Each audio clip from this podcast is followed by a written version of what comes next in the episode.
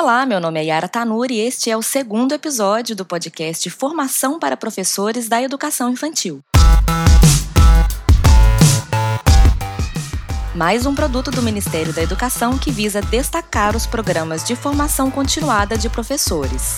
Neste episódio, contaremos com a participação da autora do primeiro módulo da formação para professores da educação infantil, Conhecer-se e Expressar. Adriane Arteste é mestre e doutora pela Universidade Federal do Rio Grande do Sul e tem pós-doutorado em psicologia na Goldsmith College, de Londres. Ela é convidada deste episódio e falará um pouco sobre a formação para professores da educação infantil e os módulos do curso.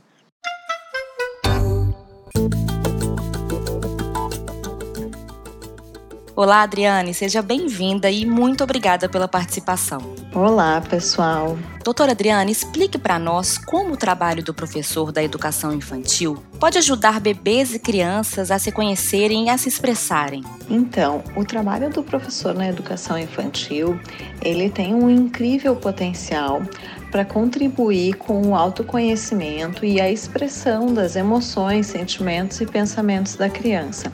É através da interação que a criança vai se sentir apoiada, vai se sentir confiante e vai se sentir estimulada a expressar, e assim como é através da interação que esse educador vai ajudando a criança a nomear seus sentimentos, a identificar seus pensamentos e seus comportamentos e a se conhecer em cada momento. Né? Então, o professor de educação infantil, na sua interação cotidiana com a criança, através das suas relações, nos mais básicas atividades até as mais complexas, ele vai nomeando, ele vai pontuando, ele vai mostrando para a criança, ele vai refletindo o que a criança está fazendo e assim ela consegue também se enxergar, se conhecer e se sentir autorizada a se expressar. Doutora, o que este módulo traz de novidade aos professores das creches e da pré-escola? Então, esse módulo traz de novidade para os professores a possibilidade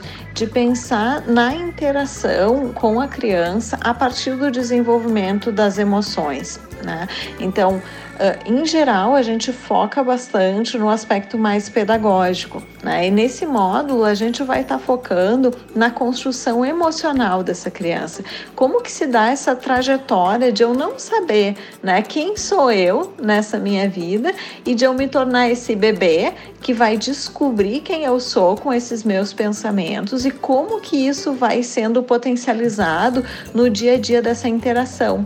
Então, esse módulo tem uma inovação para o professor da creche, da pré-escola, de não focar exclusivamente na parte pedagógica, mas de focar no desenvolvimento da criança de uma forma integrada, pensando e refletindo com esse educador como que na sua prática cotidiana ele vai poder auxiliar esse processo de desenvolvimento integral da criança. Então a gente não precisa de nenhuma fórmula mágica, né? Quais são as competências socioemocionais previstas na BNCC que são possíveis de serem desenvolvidas em bebês e crianças de até os seis anos? Bom, a gente entende o processo de desenvolvimento como um contínuo, né? Então, nessa medida, todas as competências que a gente estabelece para a educação, elas vão ter o seu início de desenvolvimento desde os primeiros anos. Né? É claro que a complexidade com que essa, esse trabalho vai sendo desenvolvido, ele vai se modificando conforme o estágio de desenvolvimento de cada criança. Né? Certamente, competências digitais, por exemplo, como criar tecnologias digitais de informação e comunicação de forma mais crítica, é um aprendizado, uma competência que vai estar consolidada um pouco mais adiante no desenvolvimento da criança. Mas ainda assim, a imersão em, em variados espaços né? Algo que a gente já pode estar construindo desde a primeira e segunda infância. Então, de forma mais ampla, eu diria que todas as competências propostas para nossa educação básica, como valorização dos conhecimentos, curiosidade intelectual, valorização das diferentes manifestações artísticas, uso de diferentes linguagens, todas essas competências que são nossas competências prioritárias, elas já, já vão poder sim estar tá sendo implementadas na educação infantil. Né? A educação infantil é um espaço de cuidado e de potencialização do desenvolvimento, alinhado a essas competências gerais que vão se transformando à medida em que a criança também vai apresentando novas demandas nessa interação com esse mundo. Né? Mas a escola sozinha tem condições de cumprir esse papel, doutora? Ela não vai fazer sozinha nenhuma parte, né? A gente tem atribuições que são específicas da escola, sim, mas a gente também tem uma parte do, desse desenvolvimento global e integral da criança que vai ser compartilhado com outros espaços, vai ser compartilhado com a família, vai ser compartilhado com a comunidade em que essa criança está inserida, vai ser compartilhado com a sociedade mais macro em que ela também se insere, né? Então a escola ela é mais um ambiente e sozinha ela não vai dar conta de toda a integralidade do desenvolvimento infantil. Né? Muitos desses papéis eles são sobrepostos em que nós temos funções similares em mais de um espaço e outros são papéis específicos de cada contexto. Né? Então eu diria que a escola vai cumprir né, a parte que lhe é atribuída, compartilhando com os outros contextos e espaços em que a criança se insere, essa responsabilidade pela promoção do máximo potencial né, e estimulação para que a criança possa se desenvolver de forma integral né, e possa ter todo o seu potencial ali expresso né, ao longo da sua vida. E do seu ponto de vista, qual foi o maior desafio na elaboração desse módulo de abertura da formação para professores da educação infantil, doutora? O maior desafio na elaboração desse módulo foi fazer uma conversa com o professor para que ele se sentisse próximo do conteúdo e ao mesmo tempo que não fosse um conteúdo simplificado, né, mas que sim desse conta né, da profundidade que é o desenvolvimento de uma criança e ao mesmo tempo trouxesse esse professor para esse diálogo conosco, né? Que ele não se sentisse assim lendo algo maçante, cansativo, muito distante da realidade dele.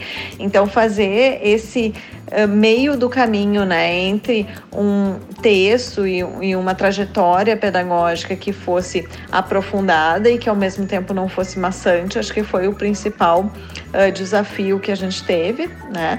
E também a proposta, né, e o, o pensar e o planejar algumas atividades e alguns cenários em que pudessem ser utilizados uh, por grande parte dos nossos educadores uh, que compõem diferentes realidades, que compõem diferentes uh, regiões do nosso país, diferentes contextos em que estão inseridos dentro da educação.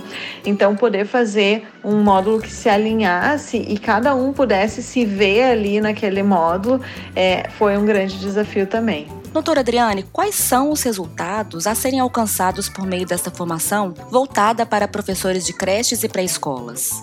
Bom, o que a gente almeja, então, é, é que os profs tenham uma formação complementar é óbvio, né, que a, a gente está em contínua formação, então que neste estágio dessa formação complementar eles possam ter acesso a conteúdos teóricos que subsidiem as práticas que eles fazem no dia a dia, que eles possam relacionar as atividades que eles já incorporam, né, no, sua, no seu cotidiano de práticas pedagógicas com os conteúdos colocados e que eles se sintam acolhidos nas suas demandas por conhecimento um pouco mais aprofundado sobre o desenvolvimento infantil de uma forma mais integral, considerando não só práticas pedagógicas, mas também desenvolvimento socioemocional dessa criança e o alinhamento essas, entre esses dois campos aí, para que a gente possa promover um ótimo desenvolvimento para todas as nossas crianças.